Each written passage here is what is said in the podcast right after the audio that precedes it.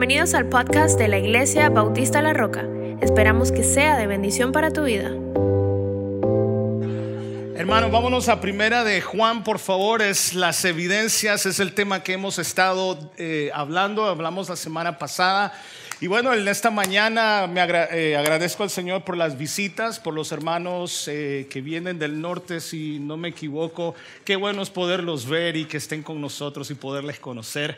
Asimismo también eh, está nuestro hermano Pedro Luis Mina también.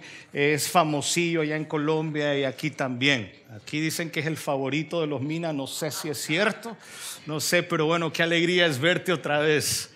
Qué alegría es verte otra vez. Y hermano, estamos en la casa del Señor todos. Eso es una alegría, de verdad que es una alegría, es una bendición el poder estar. Yo sé que no fue fácil eh, levantarse esta mañana después que Is, que supuestamente nos robaron una hora. Pero también cuando me desperté hoy estaba nevando mucho allá en, en Franklinton y entonces yo decía, wow, qué especial me siento. Pero después me di cuenta que nevó en todos lados. Así que eh, es bonito ver eso. Lo único que me preocupaba es que fueran a cerrar el campus o la iglesia. Usted sabe que cuando cae aquí granizo, un poco de nieve, ya no hay pan en Walmart, ya no hay leche. Es como el apocalipsis. Pero bueno, qué bueno que esté aquí el día de hoy y podamos adorar al Señor juntos. Quiero que ahí donde usted está el día de hoy, usted tome un minutito y que usted sea sincero con el Señor y dígale, Señor, usted, tú que conoces todos los corazones, Padre, mi deseo es escuchar tu palabra, pero ser hacedor de ella. Señor, que tu Santo Espíritu, Señor, me confronte, que tu Santo Espíritu nos exhorte, que tu Santo Espíritu, Señor, nos guíe a toda verdad. Gracias por cada uno de mis hermanos. Gracias por ellos. Gracias Señor porque los has traído con bien. Pero también así Señor que nuestros corazones rebosen de alegría, de gozo, que podamos amarnos los unos a los otros. Pero este es el momento Señor que tú hablas a tus hijos. En Cristo Jesús te damos las gracias. Amén. Vaya conmigo al primer capítulo de Primera de Juan. Vamos a leer solamente los 10 versículos. Y quizá no vamos a estudiar las tres cartas, las tres epístolas, y tal vez no vamos a leer, eh, no vamos a, estudiar precisamente todos los capítulos de la primera epístola. Pero este el punto es para que usted y yo tengamos una mejor idea de quién nosotros somos. De quién nosotros somos. Y antes que usted vea hacia el frente, hacia atrás, a los lados, y usted empiece a apuntar quién es quién, lo primero y lo único que yo quiero que usted haga es que usted vea hacia adentro, que usted pueda verse en un espejo el día de hoy. El apóstol Pablo escribe capítulo 1, primera de Juan del 1 en adelante, dice, lo que era desde el principio, lo que hemos oído, lo que hemos visto con nuestros ojos, lo que hemos contemplado y palparon nuestras manos tocante al verbo de vida, porque la vida fue manifestada y la hemos visto y testificamos y os anunciamos la vida eterna, la cual estaba con el Padre y se nos manifestó. Lo que hemos visto y oído, eso os anunciamos para que también vosotros tengáis, lea conmigo si puede, comunión con nosotros y nuestra comunión fíjese bien, verdaderamente es con el Padre y con su Hijo Jesucristo. Versículo 4, estas cosas os escribimos para que vuestro gozo sea cumplido. Este es el mensaje que hemos oído de Él. ¿De quién? De Cristo. Y os anunciamos, aquí dice, primeramente, Dios es luz y no hay ninguna tinieblas en Él. Si decimos que tenemos comunión con Él, y andamos en tinieblas, mentimos y no practicamos. Ojo con eso. Los que no estuvieron la semana pasada y no lo han podido hacer, subraye si tiene un esfero o tiene un highlighter, por favor subraye la palabra practicamos. ¿Ok? Tenga esto en mente, practicamos y no practicamos la verdad, pero si andamos en luz como Él está en luz, tenemos comunión que unos con otros. Y la sangre de Jesucristo, su Hijo, ¿qué hace? Nos limpia de todo pecado. Si decimos, ojo, si decimos que no tenemos pecado, nos engañamos a nosotros mismos y la verdad que no está en nosotros. Ojo con esto. Si confesamos nuestros pecados, Él es fiel y justo para perdonar nuestros pecados, pero no solo se queda allí, y limpiarnos de toda maldad. Versículo 10 y último, si decimos que no hemos pecado, le hacemos a Él mentiroso y su palabra no está en nosotros. Déjenme por los primeros 10 minutos hablar un poquito, recordar lo que hablamos un poco la semana pasada en cuanto a algunos puntos importantes. Primeramente, el apóstol Juan es el que está escribiendo, aunque algunos teólogos dicen que no fue él. Hay muchas similitudes entre el Evangelio de Juan y lo que ahora escribe en Primera de Juan. Y él habla acerca de los hijos de luz, andar en luz, habla sobre todo del verbo y hablamos de tres características la semana pasada acerca del verbo. ¿Quién es el verbo? Por ejemplo, cuando leemos eh, Juan 1.1, el verbo era Dios, el verbo estaba con Dios, el verbo era Dios. Y esto es algo importante que Juan utiliza con el propósito de hacer entender a aquellos que decían que trataban de buscar al verbo y entender quién era Cristo. Aquí, gracias mi amigo. Qué bonito. Qué alto, ¿ah? ¿Qué comen? El agua en Colombia tiene que tener algo. Muy bien. Las razones por las que escribe el apóstol Juan. Número uno, dice 1 Juan 5:13. Vea, si usted trajo su Biblia, good, sáquela por favor y vamos a ver. 1 Juan 5:3 dice, estas cosas os he escrito a vosotros que creéis en el nombre del Hijo de Dios para que sepáis que tenéis vida eterna y para que creáis en el nombre del Hijo de Dios. Lo primero que Juan está haciendo es identificar y dejarles saber a los demás quién Cristo es y en quién nosotros podemos tener salvación. La importancia de tener a Cristo en todos los mensajes que nosotros hacemos o que nosotros podamos utilizar. Cuando cantamos es necesario que tengamos el nombre de Cristo, que entendamos que cuando nosotros predicamos y enseñamos, los demás puedan reconocer a Cristo. Lo otro también que hace, que hace el apóstol es asegurarse o asegurar al cristiano acerca de su salvación. Déjame decirle que muchas veces nosotros podemos tener dudas en cuanto a nuestra salvación. Aunque el Espíritu Santo es el que da testimonio, muchas veces nosotros necesitamos también ser asegurados en cuanto a nuestra salvación. Ojo con esto, no es que necesitemos algo extra, sino que necesitamos estar convencidos de nuestra salvación. Entonces el apóstol Juan dice primeramente, ¿quién es Cristo que introduce, que empieza hablando del verbo en los primeros versículos y después en 1 Juan 2.26 dice lo siguiente, os he escrito esto sobre los que os engañan. Ojo, este tema ese tema dice, mire, os he escrito esto sobre los que os engañan, punto. Si una cosa el apóstol Pablo, Juan y muchos hombres en el Nuevo Testamento es advertir a la iglesia sobre el problema que tenían en este tiempo.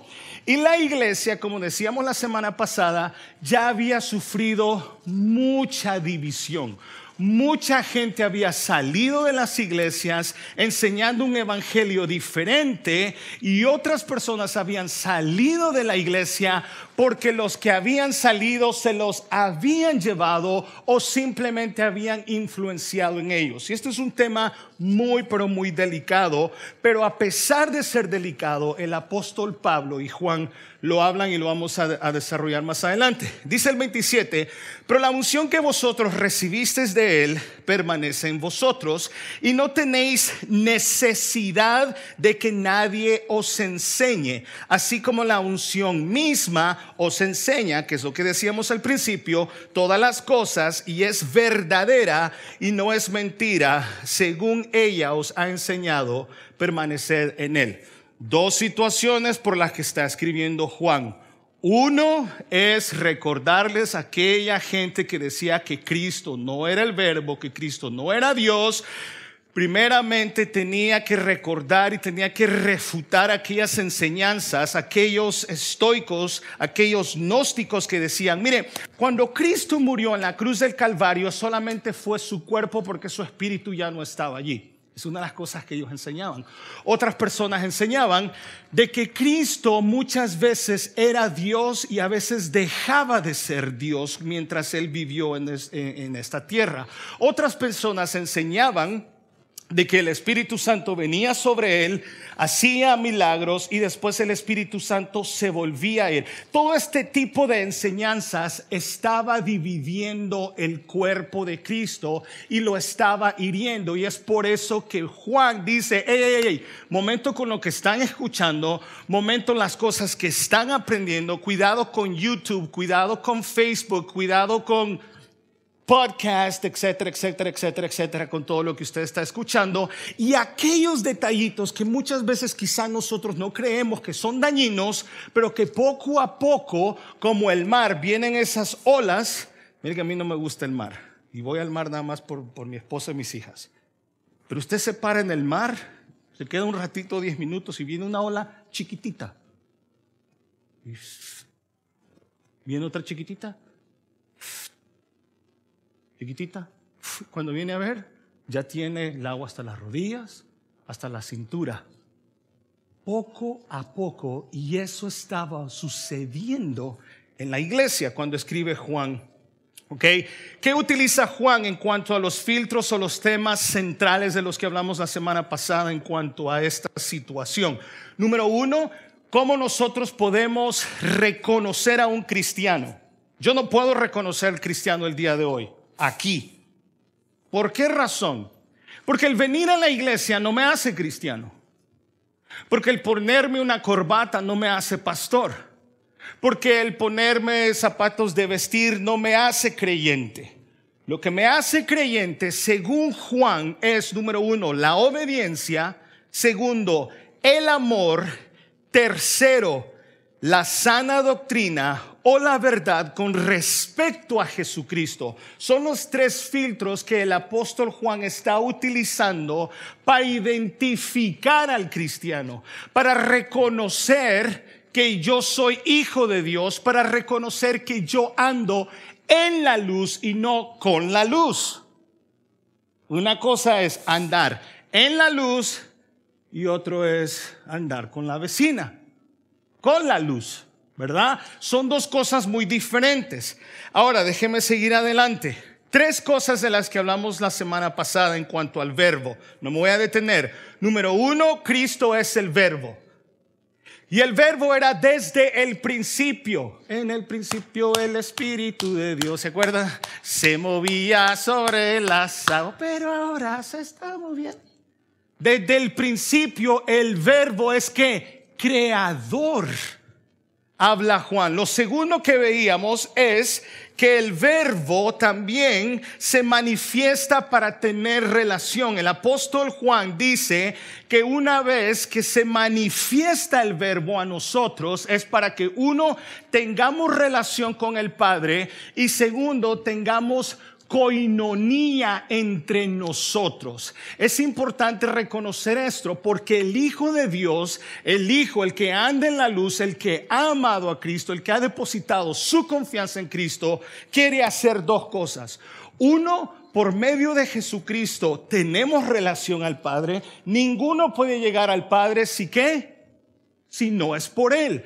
Por ende, para tener relación con el Padre necesitamos al verbo, pero también para amar al hermano, para tener relación con ellos, necesitamos estar en Cristo también. En la oración intercesora, Juan 17, nuestro Señor está orando y dice, no te pido que los saques del mundo, no son del mundo te pido que los guardes del mal, pero que también sean qué? Uno, como quién? Como nosotros somos uno. Que ellos como iglesia puedan amarse y ser uno como tú y yo somos uno. La palabra que utilizamos era ina. O sea, ¿para qué? Una coinonía entre hermanos no solamente se basa en algo común, sino en un amor mutuo. Ahora, hay hermanos, algunos, no todos, pero algunos es un poquito más difícil amarlos. ¿Se ha fijado? Hay unos que cuando usted los tiene que amar, tiene que abrazarlos fuertes y decirles, déjate amar, déjate amar. Y hay otros que usted los mira y dice, ay Señor, ¿cómo voy a amar a ese hermano? ¿Cómo? ¿Cómo lo puedo amar? Bueno, el que vive en Cristo, el que vive en la luz, debe amar. Es una decisión y no solamente una, em, eh, un sentimiento. Hablábamos que las bases correctas para una buena comunión, número uno es aceptar el Evangelio, que es lo que Juan dice, lo que hemos visto, oído, esos anunciamos. Dos, amar a los demás, dice, para que tengáis comunión con nosotros. Tres, amar a Dios. Y cuatro, amar las escrituras. El segundo punto que hablamos la semana pasada es el verbo es histórico. Dice Juan 1.14, el mismo dice, y aquel verbo fue hecho carne y habitó entre nosotros y vimos su gloria, gloria como del unigénito del Padre, lleno de gracia y de verdad. Ahora bien, hablamos también de que el verbo también nos hace o nos compromete a compartir, a compartirlo, a compartir el verbo con los demás. El apóstol Juan utiliza cuatro cosas para tener esa autoridad, ¿ok? Déjeme decirle que hoy en día ya no hay apóstoles. Lo siento, no hay apóstoles por más bueno que ganen. Ganan más que un pastor. Y los profetas ni se diga. Y el, el arcángel, peor, está sobre todos, porque ahora hay arcángeles. Juan utiliza cuatro cosas para reconocer lo que un apóstol podía hacer. Tienen requisitos. Yo no puedo levantarme un día y decir, oh, soy apóstol. Quiero ser apóstol. Lo que hace Juan, fíjese bien, habla de cuatro cosas que le da la autoridad de compartir este mensaje. Dice Juan que él escuchó, que él vio, que él contempló y que él qué? Tocó.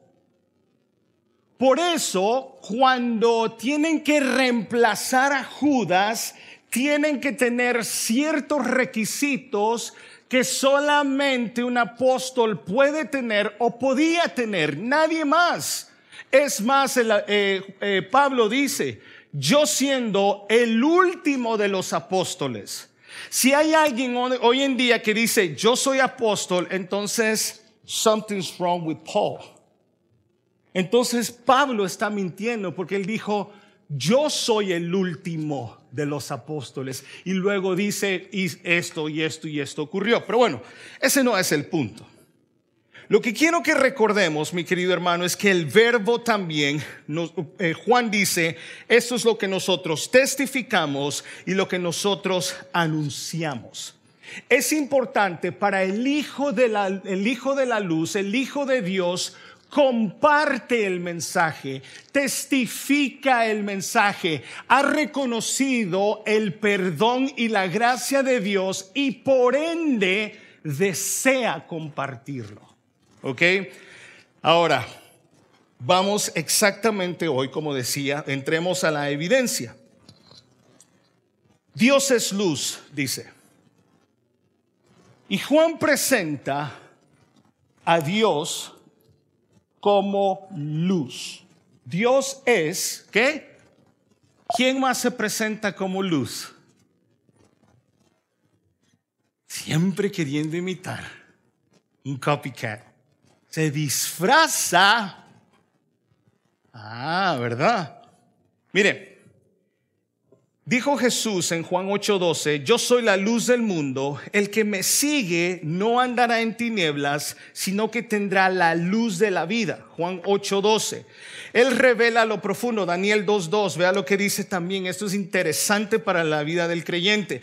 Él revela lo profundo y lo escondido y sabe lo que se oculta en las sombras. En él habita la luz.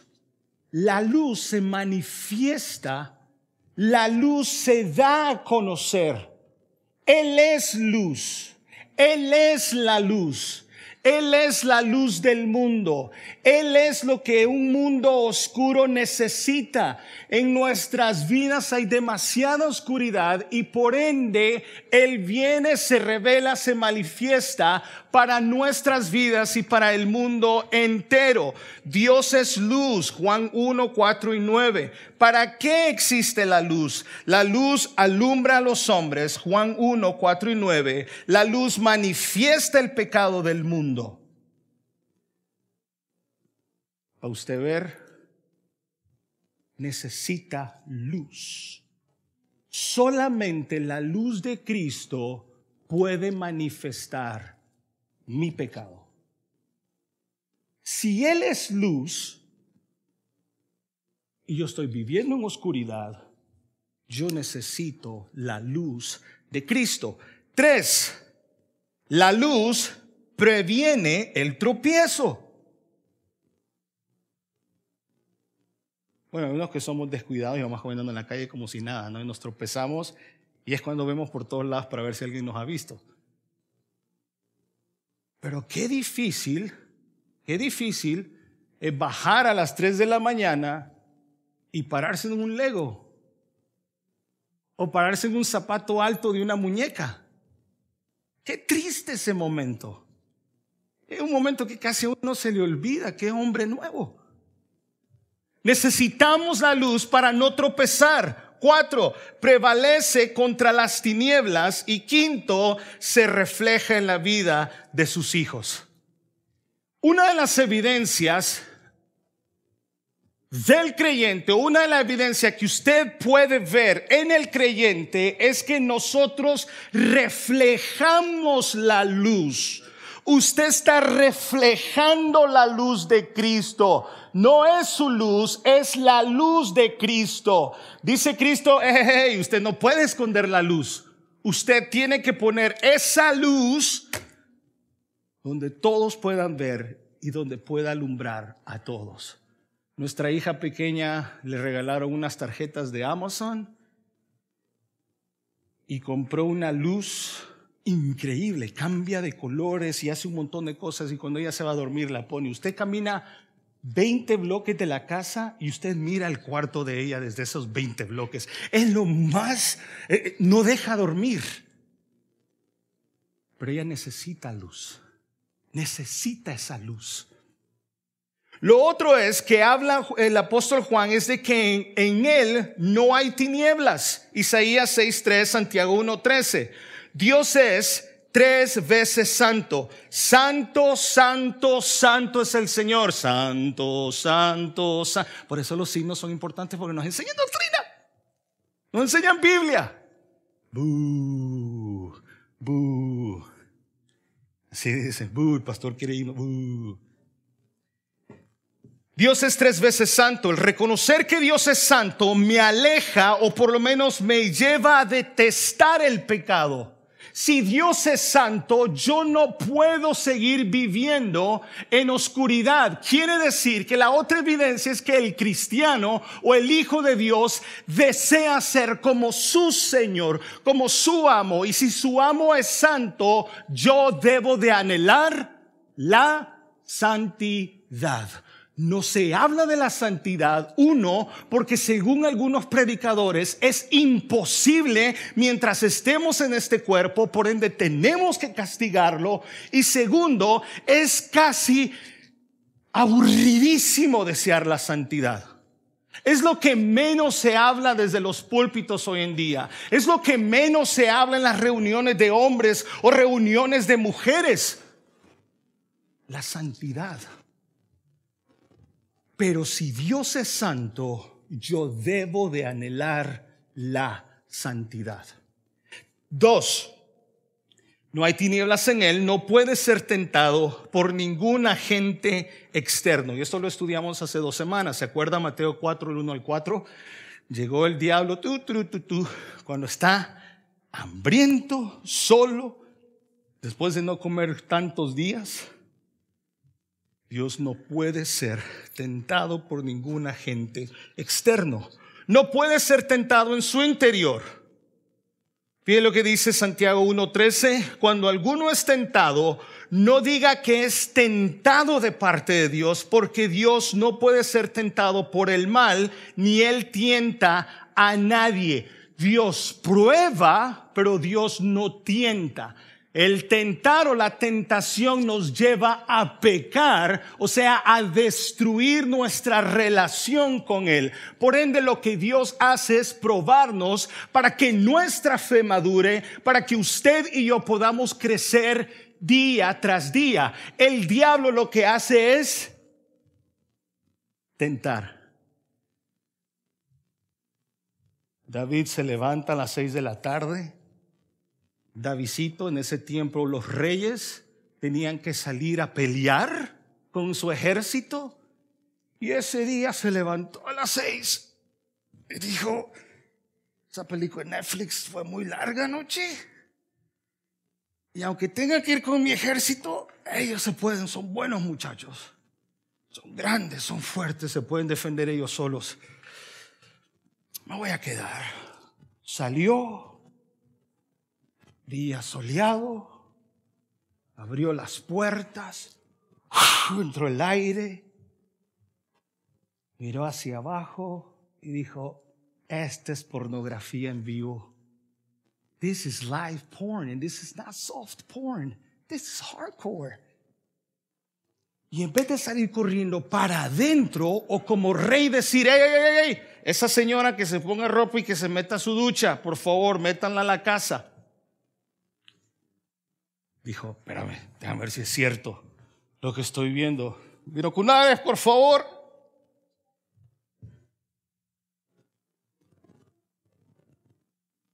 Cayó. Y la relación con el Señor ya no era igual. Se necesitaba el perdón. Y tanto era su culpa que escribe Salmo 51 y dice, devuélveme el gozo de tu salvación.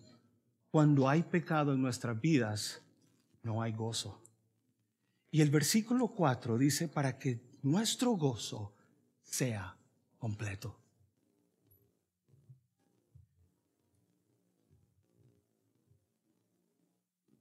Implicaciones consecuentes a este mensaje entre el versículo 6 y 7. Mire, si una cosa el Hijo de Dios, eso se lo venía explicando y recordándole a mi esposa, usualmente yo practico mi mensaje, yo mato dos pájaros de un solo tiro, pastoreo a mi esposa y practico mi mensaje. Y le decía a ella, estamos muy confundidos y todos los que hemos estudiado romanos lo entendemos muy bien. El practicar. El Hijo de Dios peca. ¿Alguien puede decir un amén? Sí, pecamos. Pero lo detestamos. Pero lo odiamos. Un día de eso estaba viendo un video de una niña con un, un cuchito. ¿Sabes lo que es un cuchito? Eh, un piggy, un, uh, un puerquito, pues. En Guatemala le dicen coches. Un cochecito. Un puerquito. Y el puerquito se había dado vuelta en el lodo. Y esta niña agarra el puerquito, se ensucia a ella y va con una, lo amarra y con una manguera lo empieza a limpiar, trae eh, eh, jabón y, después trae toallas de la misma casa y lo seca. Qué pigui más rosadito, rosadito bonitillo. Cuando ella se da vuelta, ¿Qué cree que hace el piggy? Regresa al lodo. ¿Sabe por qué? ¿Sabe por qué? ¿Cómo la niña podía evitar que el cuchito regresara? Tenía que cambiar su naturaleza. Si el cuchito no cambia su naturaleza, va a regresar al lodo. Mientras que una persona no cambie o no tenga la naturaleza de hijo de Dios, va a seguir revolcándose en el lodo y lo va a seguir practicando. Y Juan utiliza mucho la palabra practicar, no practica la verdad. El apóstol, el apóstol Pablo dice, hey, ustedes antes eran, eran, eh, eh, su Señor era el pecado, ustedes amaban el pecado, pero ahora que su naturaleza ha cambiado, entonces ahora ustedes no aman el lodo, ahora ustedes aman confesar su pecado y ser limpios de toda maldad. No nos equivoquemos creyendo de que el pastor no peca, porque peca y gacho. Lo hermoso de esto es que Juan sigue diciendo, vea lo que dice el versículo 1 del capítulo 2, dice, hijitos míos, ¿a quién le está hablando? A nosotros hijitos míos, porque no le puede decir al hijo del diablo, hijito mío, ¿verdad? Hijitos míos, estas cosas os escribo para que no pequéis. Y si alguno hubiera pecado como el pastor, abogado tenemos para con el Padre a Jesucristo, el justo.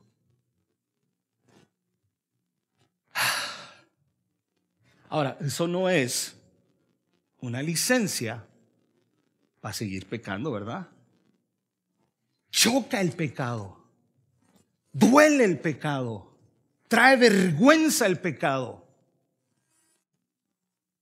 Por ende, es algo que no practicamos, es algo que no estamos dispuestos a vivir como un estilo de vida tiene certeza del pecado. El Hijo de Dios como evidencia reconoce su pecado. Y el versículo 9 del capítulo 1 dice, si confesamos, ¿qué es eso de si confesamos? If, para que usted lo entienda, usted es más gringo que yo. If, si usted lo hace, si confesamos, para confesar tengo que reconocer que soy pecador.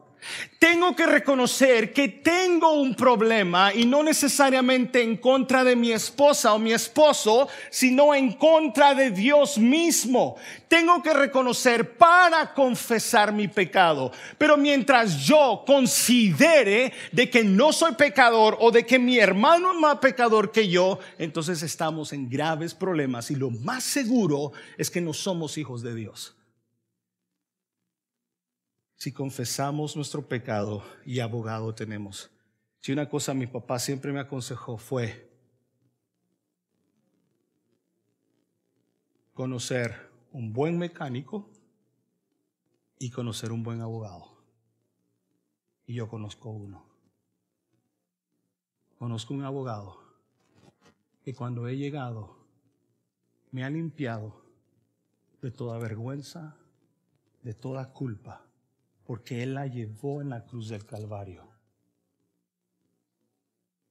Amén. Bueno, vayamos a otra cosa. Mire, si decimos tener comunión con la luz, pero andamos en tinieblas, mentimos. Aquí nadie miente. Imposible. 1 Juan 2 del 4 al 5. Si alguien dice, yo soy amigo de Dios y no le obedece, es un mentiroso y no dice la verdad. En cambio, el que obedece lo que Dios ordena, de veras sabe amar como Dios ama. Ojo con esto, esa traducción lenguaje actual. Y puede estar seguro de que es amigo de Dios. Uf. Ah, yo tengo, mire, yo tengo pocos amigos, voy a ser sincero, los cuento con esta mano, aunque mi mejor amiga es Diana. Yo he escuchado matrimonios que, oh, es que mi mejor amigo, mm, mm, ah, ah, su mejor amigo debería de ser su cónyuge. Pero bueno, aparte de eso tenemos buenos amigos. Pero ¿sabe lo que es tener a Dios como amigo? Porque el hijo de la oscuridad, de las tinieblas, no solamente es hijo de tinieblas, sino que es enemigo de Dios. El que es amigo del mundo se constituye enemigo de Dios. Juan escribe estas tres epístolas con una celosa preocupación para proteger a su rebaño. ¿Cómo puedo proteger a mi rebaño? Número uno es ministrándoles. Todo va a estar bien, hermano. En el nombre del Señor, levántate, oremos, leamos. La otra manera es predicando su palabra, la sana doctrina. Pero hay algo súper difícil para algunos pastores hacer.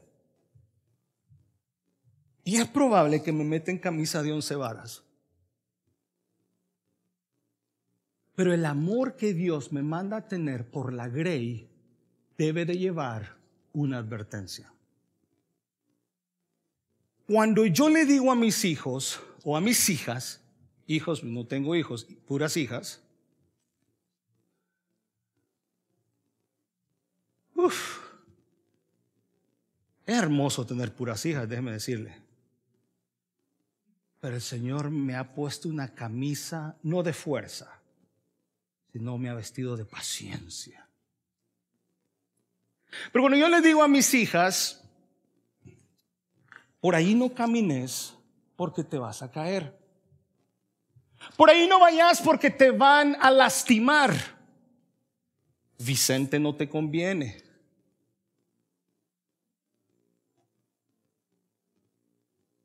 Por amor yo tengo que advertir. Y Juan y Pablo lo hacen de la misma manera. Escribe tres epístolas con una celosa preocupación para proteger a su rebaño.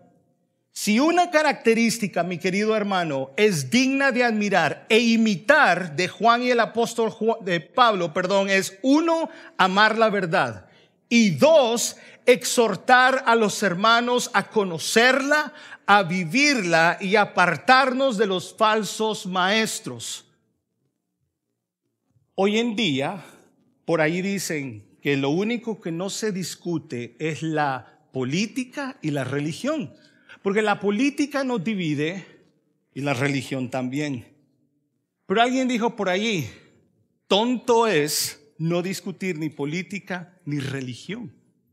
Por eso tenemos a los sinvergüenzas gobernando y por eso tenemos falsos mensajes viniendo del púlpito. Porque todos vivimos, oh, yo te respeto tu postura. ¿Sabe cuál es el problema? Y yo no encuentro en la Biblia ninguna postura de respetar a los falsos maestros. A mí la Biblia no me manda a decir, oh, yo te respeto y te amo. La Biblia va más a profundidad de este problema. Dice la Biblia que el sabio ve el mal y ¿qué hace? Se aparta. La Biblia no nos manda a respetarnos, sino que apartarnos de los que enseñan la falsa doctrina. Aquí va. Esto no es pensamiento de Alex Rodríguez. Quiero que usted me escuche bien el día de hoy, que usted lo escriba y que me graben bien el mensaje. Primero, Pablo le escribe a Tito en 1.9 y dice, retenedor de la palabra fiel, tal como ha sido enseñada, para que también pueda exhortar con sana enseñanza y convencer a los que contradicen. El que ama la verdad, mi querido hermano, odia la mentira. El que ama la verdad de Dios, odia la mentira. El que ama la verdad, odia la mentira. El que ama quien es verdad, odia la mentira. No me puedo casar con la mentira. No me manda respetar la mentira. No me manda tomarme una Coca-Cola con la mentira. ¿Sabe por qué estamos en tantos problemas hoy en día en nuestra sociedad y con tantos movimientos nuevos? Le preguntaba a los hombres el, el viernes si conocían un cierto movimiento que empieza con una W. Y me decían, no. Y ese es el movimiento que más se está moviendo en las escuelas hoy en día. Quiere decir que usted no sabe lo que están haciendo los maestros en la escuela con nuestros niños. Porque estamos callados. Porque creemos que la mentira no va a dañar o creemos que la mentira nunca va a llegar a mi casa o nunca va a tocar la puerta de mi casa cuando quizá ya entró. Me explico un poco más. Satanás es padre de mentira. Y por más pequeño que parezcan ciertas enseñanzas, por más pequeñas que creamos que son y que no son diferencias, más nos empiezan a llevar poco a poco. Mira hermano, Pablo, amante de la verdad, escribe lo siguiente y exhorta a los ancianos de la iglesia. ¿Tengo ancianos aquí en la iglesia? Todos van a empezar a ver, no, pues nada más usted, pues también las canas. Ser anciano en la iglesia no necesariamente tener 32 años como yo o, mayores como otros hermanos que conozco por ahí. No, no, no. El anciano también es el maduro en la fe. Porque el conocimiento no me hace nada. Conocimiento es conocimiento. Diferente tener conocimiento a tener la práctica o llevarlo a la práctica. Mire lo que le dice a Timoteo. Escuche aquí, como dice como dice mi suegro amablemente. Póngale cuidado. Primero Timoteo 6:20. Oh Timoteo, guarda lo que se te ha enseñado, evitando las profanas pláticas sobre cosas vanas y los argumentos de la falsamente llamada ciencia. Luego Lucas en Hechos escribe lo siguiente. Le voy haciendo una introducción para que usted vaya entendiendo un poco más. Vea lo que dice Lucas en Hechos 20 del 28 al 31. Por tanto, Mirad por vosotros y por todo el rebaño en que el Espíritu Santo os ha puesto por obispos.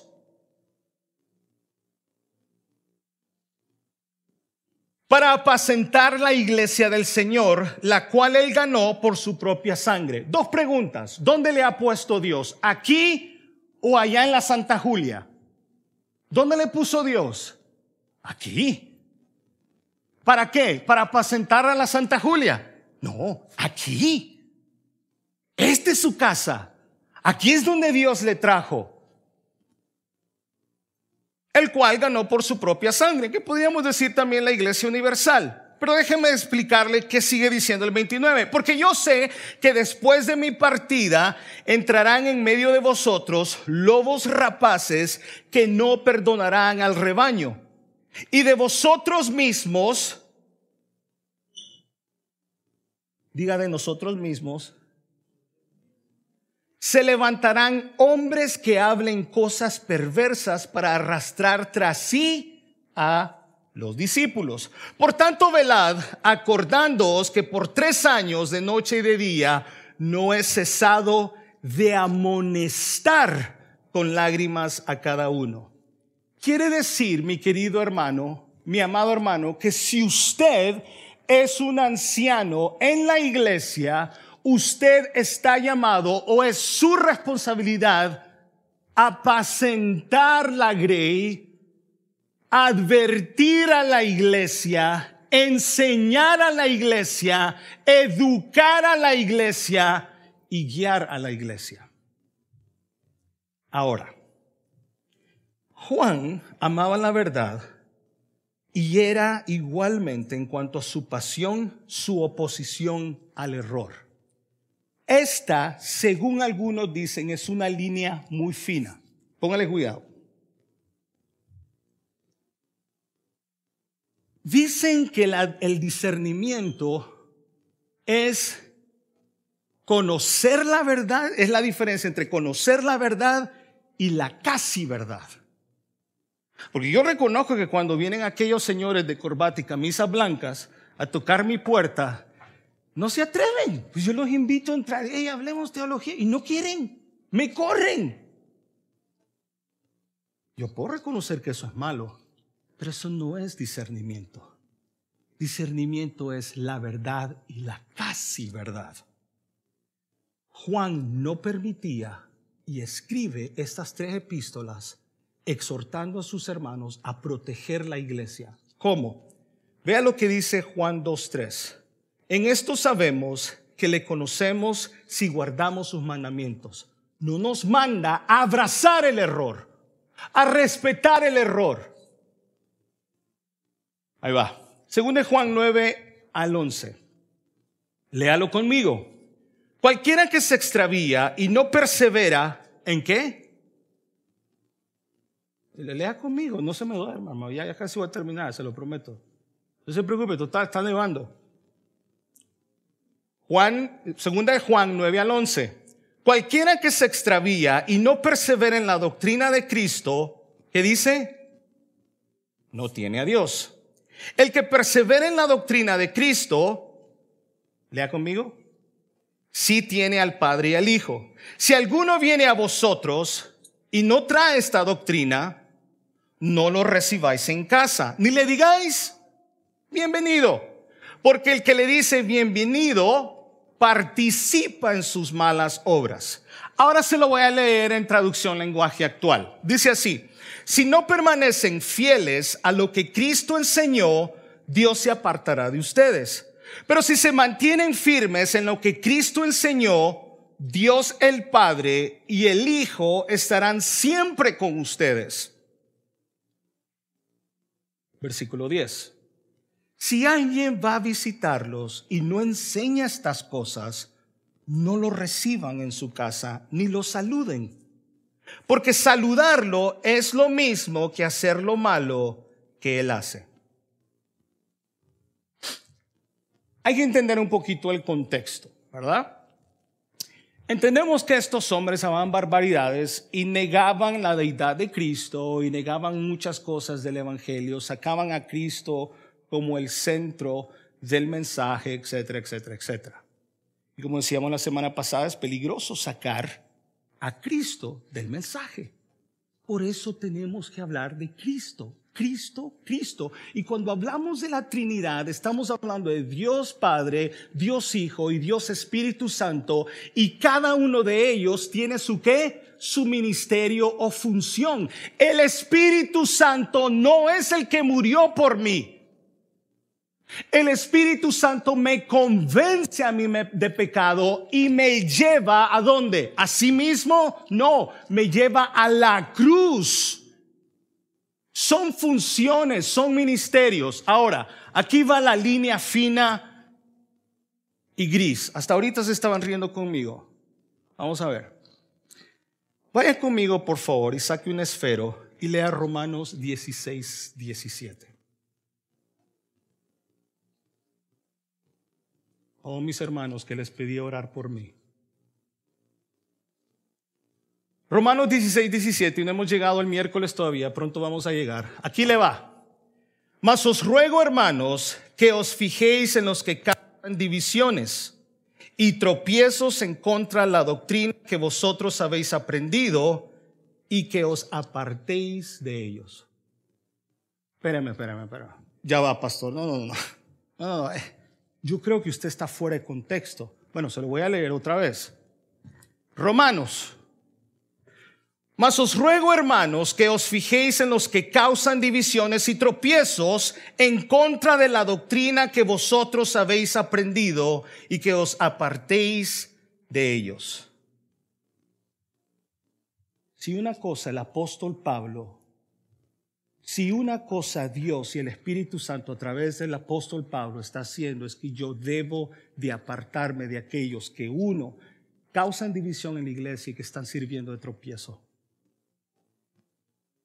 ¿Cuál es la diferencia entre el discernimiento es casi discernimiento, es que nosotros no estamos dispuestos a recibir aquellos movimientos de arcoíris en mi casa ni exponer a mis hijos. Por eso los ponemos en iglesia cristiana, porque creemos que allí se van a salvar y no queremos que estén expuestos a esos movimientos, pero sí estamos dispuestos a recibir, a amar, a proteger, a defender a aquellos que hieren el cuerpo de Cristo. No me manda a comer con ellos.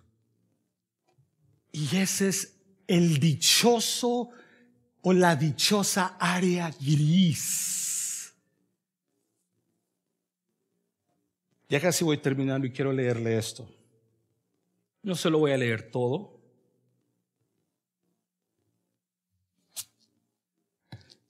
Leí un artículo, creo que fue a principios de, de enero, si no me equivoco, por Jorge Fernández.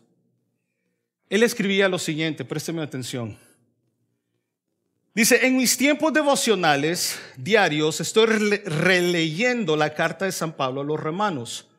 Hoy, al llegar al versículo 17 del capítulo 16, sentí un sabor amargo, brotaba del baúl de mis recuerdos, retrotrayéndome a situaciones dolorosas del pasado que pese a estar perdonadas y haber sucedido hace muchos años, aún no consigo olvidar y probablemente nunca podré. Y vuelve a, vuelve a escribir Romanos 16, 17. Mas os ruego, hermanos, que os fijéis en los que causan divisiones y tropiezos en contra de la doctrina que vosotros habéis aprendido y que os apartéis de ellos. Sigue escribiendo, una de las experiencias más dolorosas y sangrantes que un cristiano sensible puede sufrir es la división de su iglesia o denominación. Un sentimiento que puede compararse al dolor que causa un divorcio, sobre todo para los hijos del matrimonio roto. En mi caso, supe lo que era una división muy pronto, cuando llevaba apenas un año caminando con Dios y la pequeña congregación a la que asistía en un suburbio de Buenos Aires se dividió.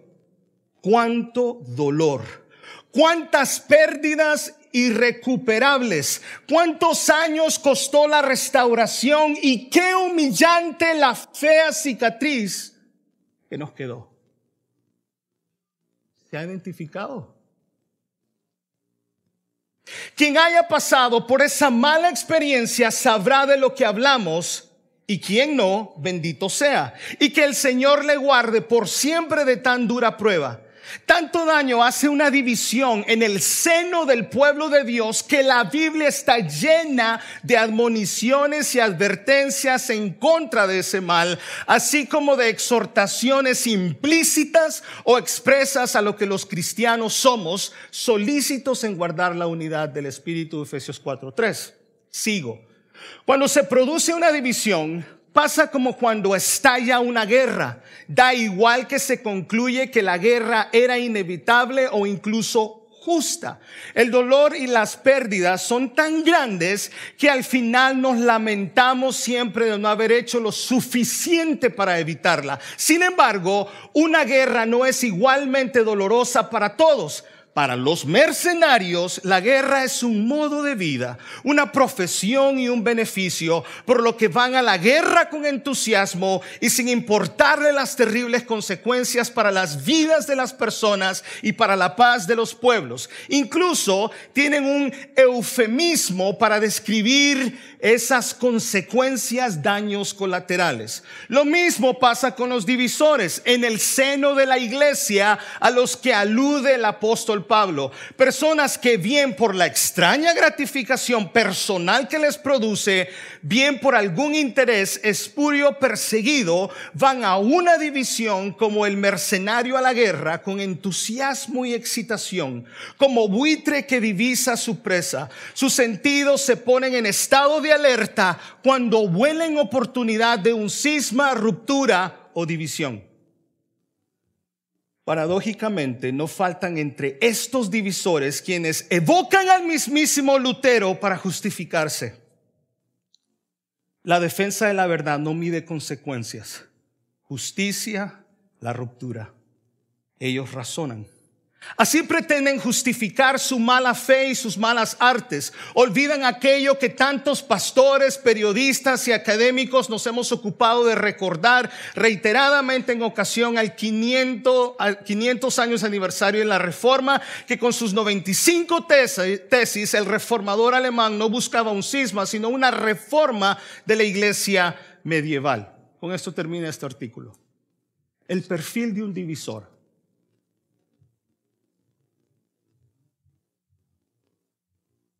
Aquí usted va a tomar una decisión. O le dice bienvenido, o si arrastra usted con ellos o toma una decisión. Porque, según él, nos escribe un perfil de un divisor, ¿cómo distinguimos entre un divisor y un auténtico defensor de la fe? ¿Es esto posible? Desde luego no siempre es fácil, para eso existe un don de discernimiento de espíritus, primera de Corintios 12:10, y bueno, también tenemos la palabra del Señor. Un divisor no se aparta, sino que aparta a los demás, señalándoles, excluyéndoles o despreciándoles. Dice Mateo 1:19 que cuando José supo que María estaba encinta, como era justo, no quería infamarla y quiso dejarla secretamente. Esta es una actitud y una característica de los que le aman hacer divisiones. Tiene un espíritu de división. Tiene un espíritu de no me importa lo que pase en la iglesia. No me importa el dolor que podamos causar. Dos, un divisor intentará robar el corazón de los descontentos y de los ingenuos. Una vez más, un divisor intentará robar el corazón de los descontentos y de los ingenuos. No, es una buena persona. Me parece que es bueno.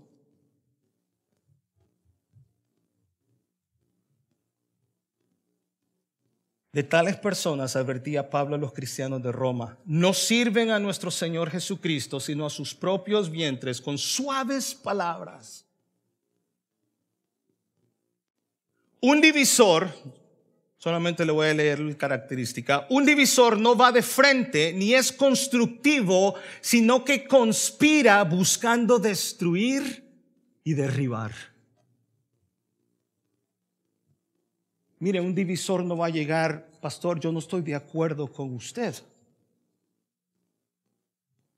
Un divisor busca apoyo en otros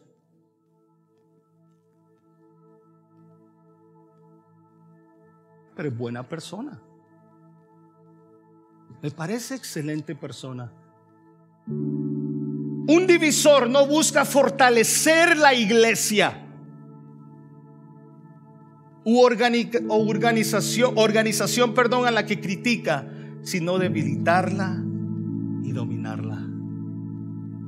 Hay un problema cuando un miembro ha pasado por tantas iglesias buscando la perfecta, pero no está dispuesto a ser disciplinado o aceptar la disciplina del Señor en la iglesia en la que él o ella ha sido puesta.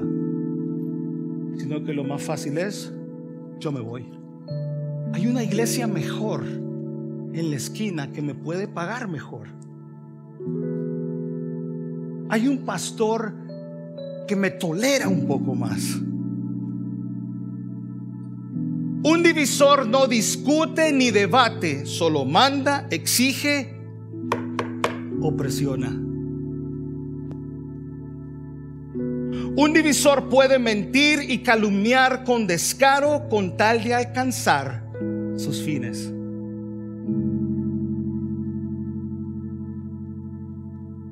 No sé si estas seis pistas serán suficientes para trazar el perfil de un divisor o sismático pero ojalá puedan ayudarnos a reconocer algunos de sus principales rasgos. Si así fuera, el consejo bíblico es claro. Apartarse de los que causan divisiones. ¿Cómo se hace eso? Pensamos que como mínimo eso significa no escucharles, no seguirles, no apoyarles en sus confabulaciones. También pudiera ser que a algunos este perfil nos sirva para reconocer un divisor entre nosotros. Y esto nos pone a todos los pelos de punta. ¿Quién es? ¿Quién No, no, yo con ese no voy a comer. Ese es el café asesino. Si tal fuera el caso, mejor tener temor de Dios y arrepentirnos de inmediato, porque solo hay algo más grave que sufrir una división provocarla o alentarla.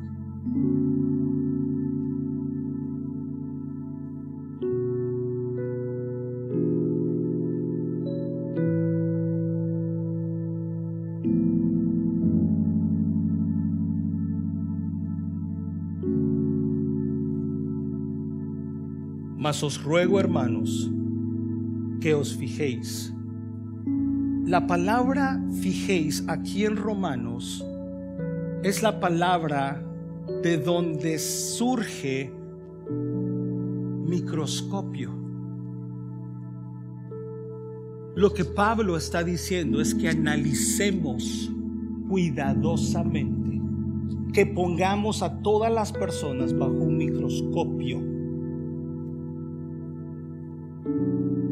La primera característica bajo este punto, el Hijo de Dios, el que anda en luz, no saca, no manda, no envía, sino que busca unificar la iglesia y no herirla. Apartaos de los que causan división y tropiezo. Sí, pero pastor, pero es que, mire, yo he tenido personas, yo he tenido personas que me han dicho, pastor, yo no estoy de acuerdo con su doctrina. Y yo primeramente digo que no es mi doctrina, es Biblia, no soy yo. Y ni tan siquiera estamos hablando de Lutero, estamos hablando de Pelagio en el año 1 o 2, el siglo 1 o 2, Pelagio. Es Biblia, no soy yo.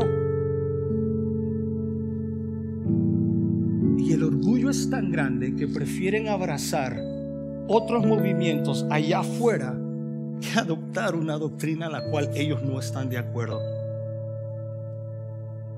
La Biblia no me manda a amarlos. Y este es el problemita que estamos teniendo, que queremos llamar amor a lo que me conviene y a lo que me gusta.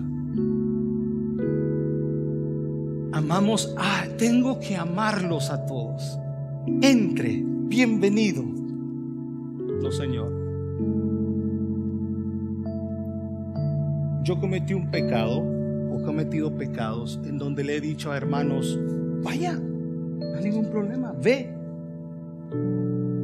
y le digo a Diana hoy en la mañana, me he dado cuenta, el que estaba mal soy yo. Porque yo mismo alentaba y decía, ve, vaya. Estoy, porque el Espíritu Santo lo primero que hace es dirigirte a decir, no, apártate. El sabio, decía Daniel en la, en la clase el otro día, el sabio ve el mal y ¿qué hace? Hermano, pídale discernimiento a su Señor. Su tarea es proteger la fe, defender la fe, no amar a aquellos que hieren, que, hacen tropezar a pequeñitos. Aquel que hace tropezar los pequeñitos, ay, ay, ay. Ay, ay, ay. Y termino, hermano, pónganse de pie, por favor. Regresemos al creyente. Usted tiene que amarme a mí.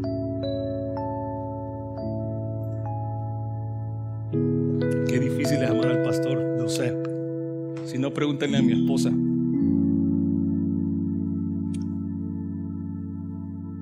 Volvamos acá. Dios le ha traído acá. Dios le ha traído a usted acá para edificar al hermano que está cerca de usted. Dios le ha llamado a usted, no por accidente, sino con el propósito de edificar a sus hermanos. 1 Juan 1.7. Si andamos en luz, también tendremos comunión unos con otros. La sangre de Cristo nos ha limpiado y como señal de salvación es tener comunión unos con otros. Aquí es donde nos confundimos.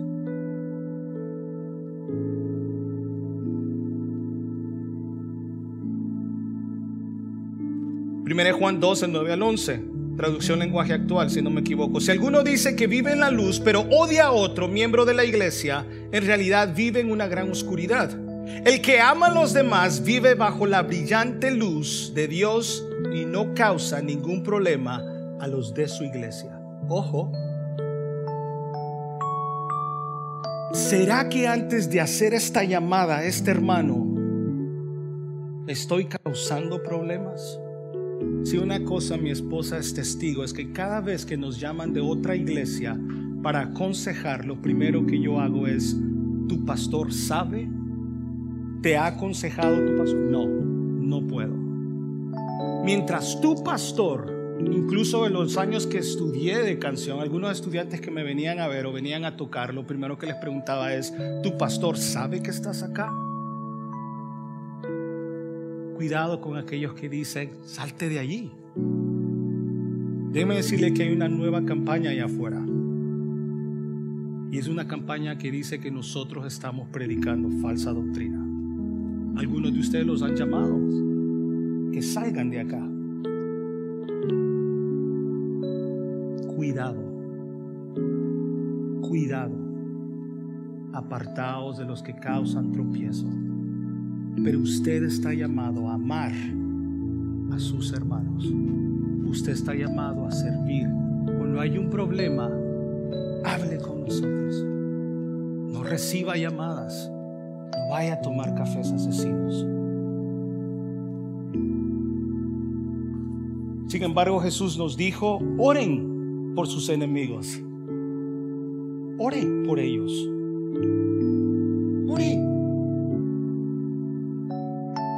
Mis hermanos, la próxima semana seguimos con las aplicaciones de este mensaje, cuatro o cinco.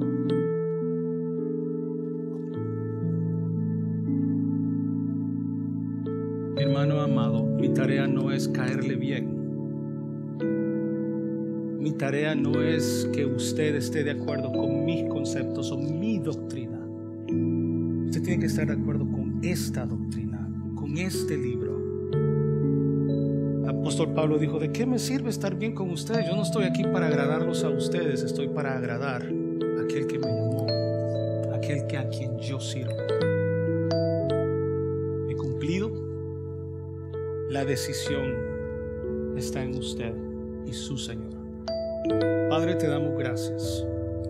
Señor, tú nos mandas a amar, pero a amarte más a ti por sobre todas las cosas.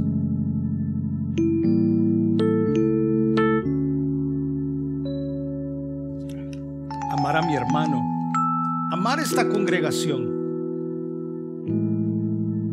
a separar mi ego, mi orgullo, a separar mis deseos, mis conceptos mis títulos y amarte a ti. Gracias Padre porque tu palabra es clara, es eficaz y es más cortante que una espada de doble filo.